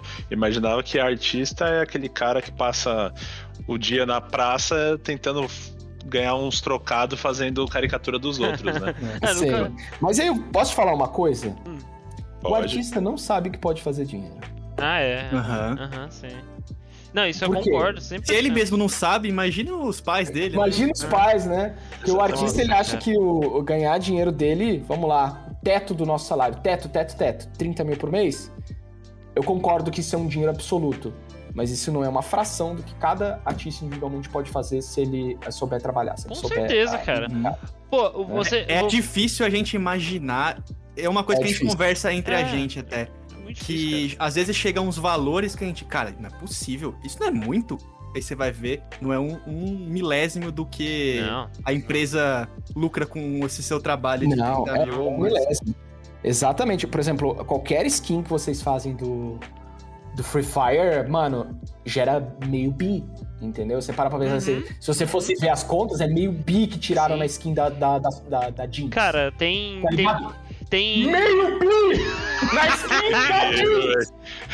Não, pra você ter uma ideia, cara, tipo, por exemplo, lá na, na, na Garena, né? Tipo, como a empresa ela tem vários. Toda, toda vez que lança alguma parada, tipo, é natural que eles es- acabem contratando estúdios, né? Que façam Uhum. trampo, né, velho? É uns nomes, mano, que você fica, caralho, velho, como. Tipo assim, é, é outra, é outra parada. É- essas empresas grandes Sim. que você que elas têm dinheiro pra fazer o que elas quiserem, é tipo, é, é muito real, cara. É, é irreal. Eu, eu vou te contar uma experiência pessoal que eu tive. Eu visitei uma empresa ginórmica uma vez. E conversei. Cara, eu tive acesso a pessoas muito especiais lá dentro, assim. Não, não, não sei se eram as mais especiais, mas que tinham informações e compartilhavam elas sem pensar muito, assim. Aham. E uma das coisas que, ah, que foi apontado, assim, quando eu visitei essa empresa, é que eles fecharam um dos projetos porque só rendia 500 mil por dia. Caralho! Só, só 500 mil por dia, meu Deus. Mas, na, Aí tu mas, fala. mas na, na régua deles, mano, é pouco, velho. No... Exatamente. Caraca. E Cada assim, é, é obsceno, né? Obsceno. São cifras estúpidas, assim. E cada artista ganhando ali seus 5 mil, 6 mil. mil. E Foi vencendo, feliz, né? vida. Venceu na vida. E, e- e- e- pensando assim, nossa, não sai daqui nunca mais. Sim. Engraçado que isso é uma parada que. é, é, Cara, eu, eu quando comecei, tipo assim, ganha- todo mundo, né, eu acho, teve aquela fase de tipo, porra, desenho aqui, ó, 50 reais. Acabou. Uhum. Aí fechou, aí fechou o primeiro mil. Puta merda, estourei. Mil reais com desenho, cara. Estourei, Uhum. estourei. Aí passa ali um tempo. Ah, mano, pelo amor de Deus, 10k, velho. Porra. Aí, Uhum. tipo, aí você começa, tipo, a ter um. Às vezes, hoje em dia, tipo. É, é- é- realmente você começa a botar mais valor, porque não é só a questão do desenho, mas existe toda uma questão de mercado, mercadológica envolvendo ele, porque que nem você comentou, uma skin da Jinx. Quanto vai. Quanto dinheiro aquela porra não vai render? E aí você, tipo, você volta pra, pra sua. pra sua. desce, né? Todo, todo o, a escada de, hierárquica. E aí você vê, porra, realmente faz sentido. Mas esse é um Faz medo que ele, que ele sai com o tempo, cara. Mesmo a É. gente sabendo Maturidade, que né? trabalho X vale 10 mil, na hora de cobrar a gente fica, caramba, velho, eu vou cobrar Tem 10 medo, né? pau pra É. essa porra? É. Uhum. Pa- parece um absurdo, mas né, que a gente comentou, não é. Um dos fenômenos importantes que eu acho que vale a pena a gente citar, porque eh, esses valores, eu sei que tem alguém ouvindo agora ah, e sente que esses valores são ofensivos. Eu não discordo, tá? Eu não discordo. Esses valores, eles são obscenos, eles são ofensivos. A gente tá falando que o teto é 30k e, e é alcançável. 30k é, é quanto? É 6 mil dólares. Isso é. É. menos do que um salário de McDonald's, entendeu? Então, tipo assim, a gente tá falando de um cash, de uma grana que não é nacional. Essa grana não nasceu em Criciúma com uma venda de frutas. Não. Essa grana, grana nasceu no mercado internacional com, cara, meio bilhão de pessoas que jogam, meio bilhão de pessoas que consomem é, Aham. conteúdo digital.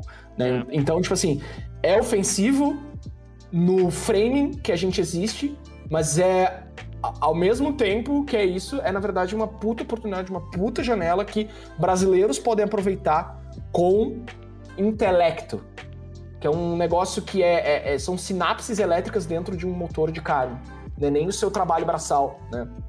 Então, é uma janela única que eu sei que vai estar aberta por muito tempo e você pode aproveitar em vários níveis, não só no nível dos rapazes aqui da, da a, do podcast, mas em outros níveis, como foram citados antes. Por exemplo, eu sei que com um quinto do salário, do salário não, com um quinto do talento de cada um de vocês, eu renderia mais do que vocês. Eu sei que com um sexto do talento de vocês, eu conseguiria fazer um mangá que fosse vender. Porque quando vocês param para pensar, por exemplo, nos mangás que vocês leem, eles não têm um quinto da técnica de vocês.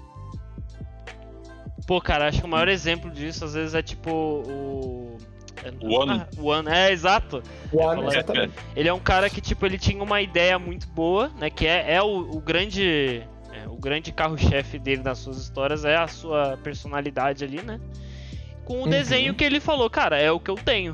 para passar essa é. sensação que eu, que eu preciso.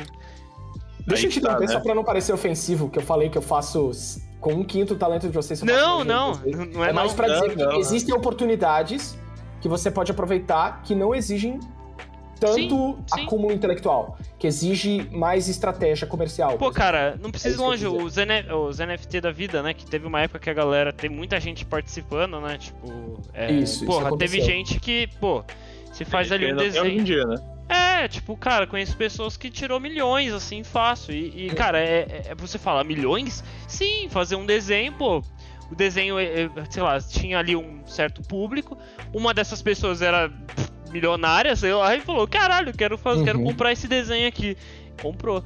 Ponto. E tipo. É, esse, é um, esse é um outro evento muito louco. É, e é coisas que acontecem, eu né? Sei que quem tá, é, eu sei que quem tá ouvindo agora se sente totalmente ultrajado de notar que isso está sendo utilizado como exemplo, né?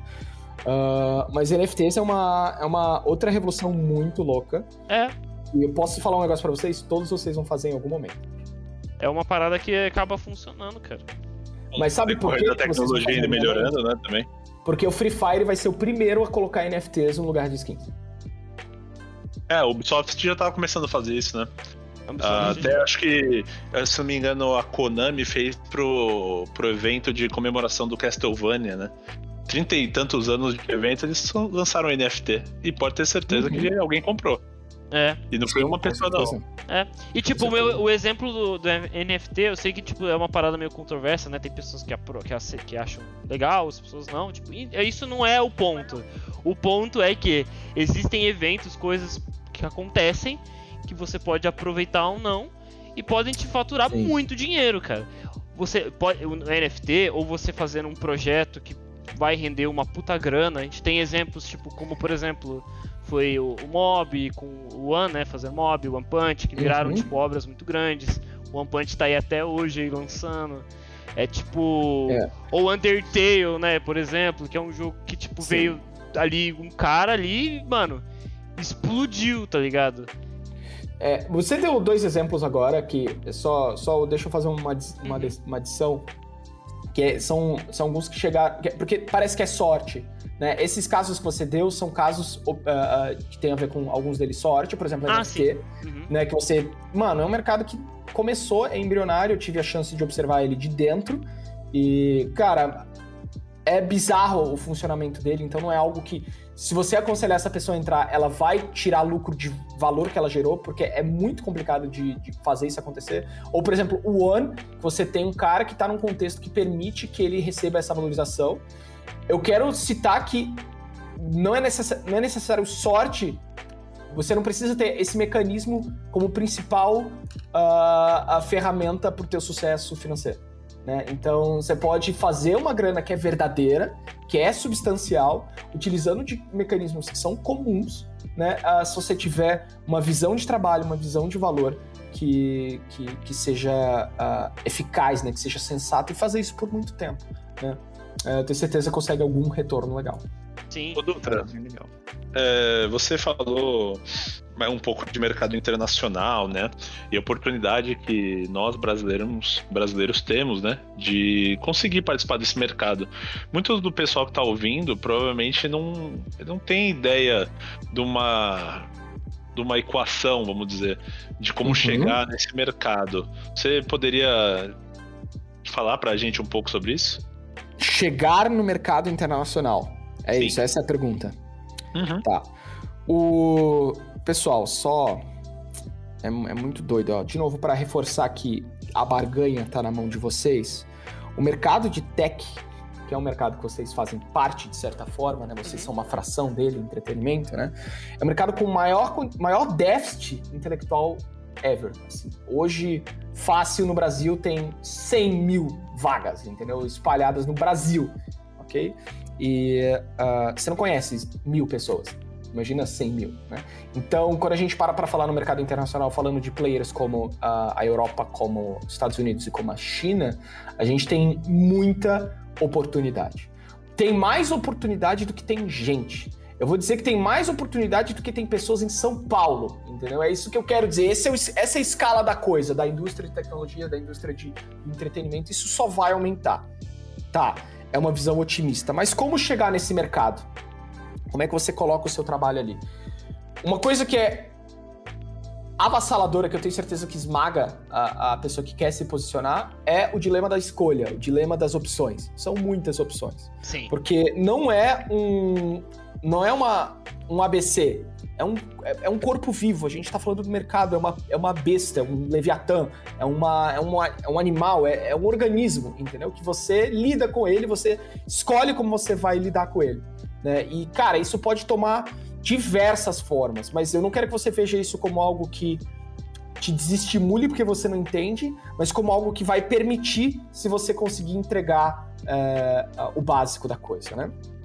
E vamos lá, para chegar no mercado, você precisa ter alguma coisa que possa ser entendida como ah, unidade, né? Ou melhor, como produto, como serviço, ou, ou um produto ou um serviço coeso, tá? O que, que eu quero dizer com isso? Você precisa que seu trabalho artístico tenha uma aparência que pareça ah, tangível, tá? São retratos, tá? São ah, ícones de, de, de Discord, são figuras ah, animadas, são objetos, são produtos, né? Então, algo que quem olha pra vocês pode imaginar que se te der uma quantia de dinheiro, você vai entregar aquilo de volta, tá? Então você precisa ter algo coeso. Os rapazes aqui, eu sei que eles têm uma coisa que se chamam ilustrações splash art, tá? E o que, que são ilustrações splash art? São coisas que servem para representar personagens, ou seja, então toda pessoa que tem um projeto, que tem personagem, vai enxergar esses três rapazes aqui como uma oportunidade para esse serviço. Tá, então o que é uma ilustração splash art? Ela pega um personagem que, um, que uma pessoa tenha no projeto e vai expor ele cheio de energia, ah, ah, cheio de contrastes, né? Ah, chamando atenção para aquele produto. Então, esse é o serviço fechado, esse é o produto e esse é o serviço que os rapazes daqui oferecem, tá? Mas existem outros bilhões de serviços que você pode estar escolhendo servir. Por exemplo, tem um animador chamado Keké. O Keké, ele anima galinhas pulando. Esse é o produto fechado dele. Você olha o trabalho dele, você entende, galinhas pulando. E ele tá cheio de oportunidade, ele tá cheio de trabalho, ele tá cheio de aparição, ele tá cheio de produto, ele tá cheio de infoproduto, né? Então, ah, se você tem essa coisa que tem essa aparência fechada, essa completa comunidade, e você dispõe isso diversas vezes, as pessoas vão enxergar em você um valor de mercado. Fechado? Outra coisa que você vai precisar ter é exposição. Porque assim, não importa se você é um pianista muito foda dentro do, do, do, do, do sótão. Se você é um funkeiro que é visto fazendo funk, cara, sem conhecimento musical nenhum, adoro funk, só fazendo esse adendo. Sem conhecimento musical nenhum, como o, o musicista que tá no porão tem, mas você expor isso mil vezes, você vai provar mil vezes para mil pessoas que aquilo ali que você tem e você oferece tem algum valor, né? E aumenta a sua chance de ter um, um, um contrato, ter uma experiência comercial, tá? Então vamos lá, produto, exposição e outro que é muito importante, pessoa, tá? Ah, pessoas seguem pessoas, pessoas trabalham com pessoas. Então, isso vale para todo tipo de trabalho. Se você é um artista influenciador, se você é um artista que vai vender roupa, ou se você quer trabalhar na indústria, pessoas seguem pessoas, pessoas indicam pessoas. Por exemplo, os rapazes falaram para mim agora que o trabalho da Skill Tree foi dito de boca a boca e vai ser dito de boca a boca pelo resto do, da, da eternidade. Por quê? Porque pessoas seguem pessoas. Então eles olham para as pessoas que existem na Skill Tree, o Ian, o Manel, o Kevin, o Magenta, tem uma experiência com aquele humano, e é uma experiência humana e repassam-se para outros como uma influência humana. Então, pessoas seguem pessoas. Então, um, outro nome para isso é networking. Então, tá, que, como você pode estar tá fazendo networking? Você pode, uh, no meu caso, responder DMs ou stories. Né? Como eu sou uh, um influenciador uh, de art business né, no Brasil. Estou criando esse perfil agora de ensinar as pessoas a, a, a fazer com que a arte gere valor, né? É, essa é a minha forma de fazer network, eu respondo as pessoas. Mas se você é um ilustrador, como você pode estar fazendo networking? Cara, falando com outros ilustradores e, e literalmente falando de trabalho. O Marques fala pro Scava, Scava, eu tô trabalhando com isso aqui, você tem alguma oportunidade disso aqui?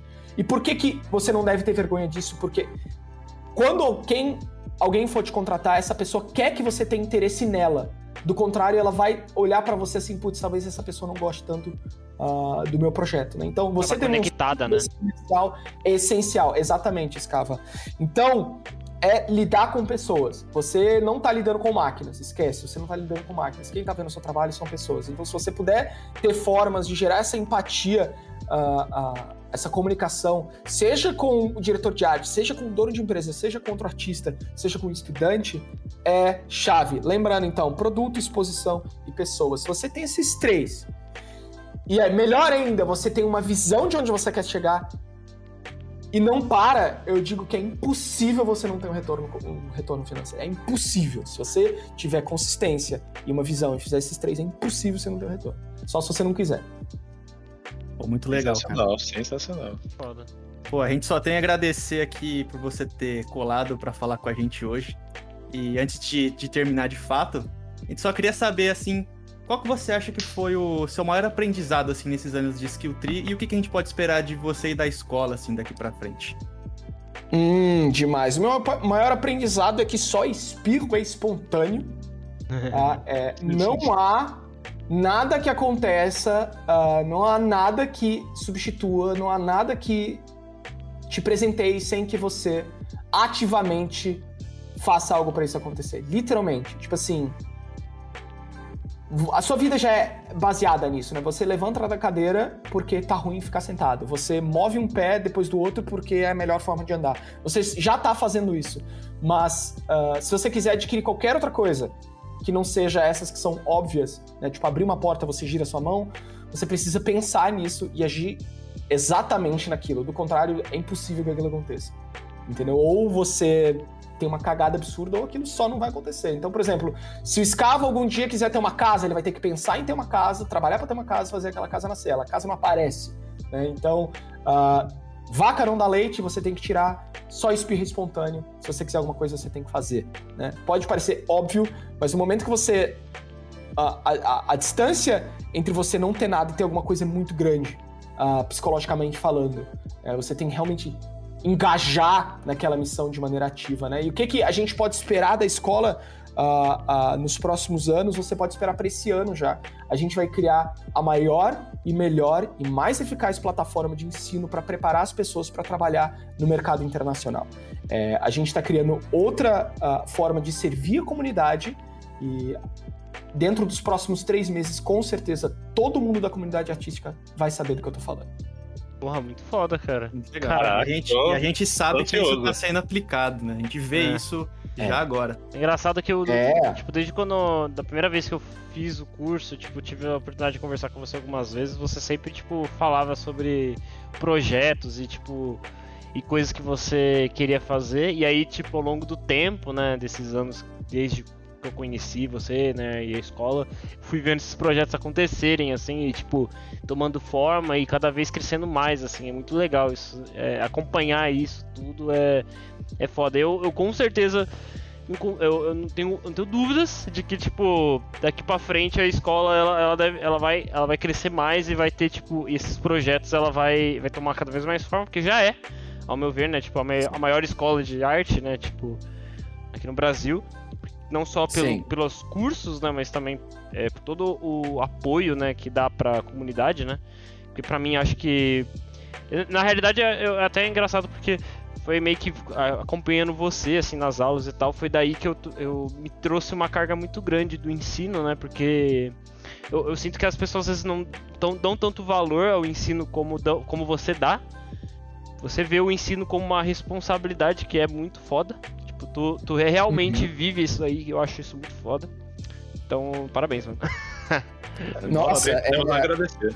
De, de fato, eu, assim fico muito grato de ouvir isso e, e eu me sinto muito privilegiado de estar tá vendo, ter, tá vendo três pessoas que estão com uma, uma, formação e uma expressão tão madura como vocês têm hoje.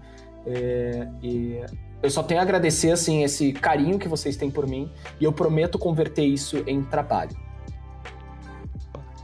É muito legal. Eu, nem, eu não tenho nem o que dizer. Só, só agradecer mesmo. Nossa, e a comunidade, né? A comunidade toda, acho que a gente pode falar um pouco pela comunidade. Nesse caso, a Skill Tree só trouxe é. frutos bons pra gente. Muito artista provavelmente deve ter começado na Skill Tree e hoje, tipo, deve.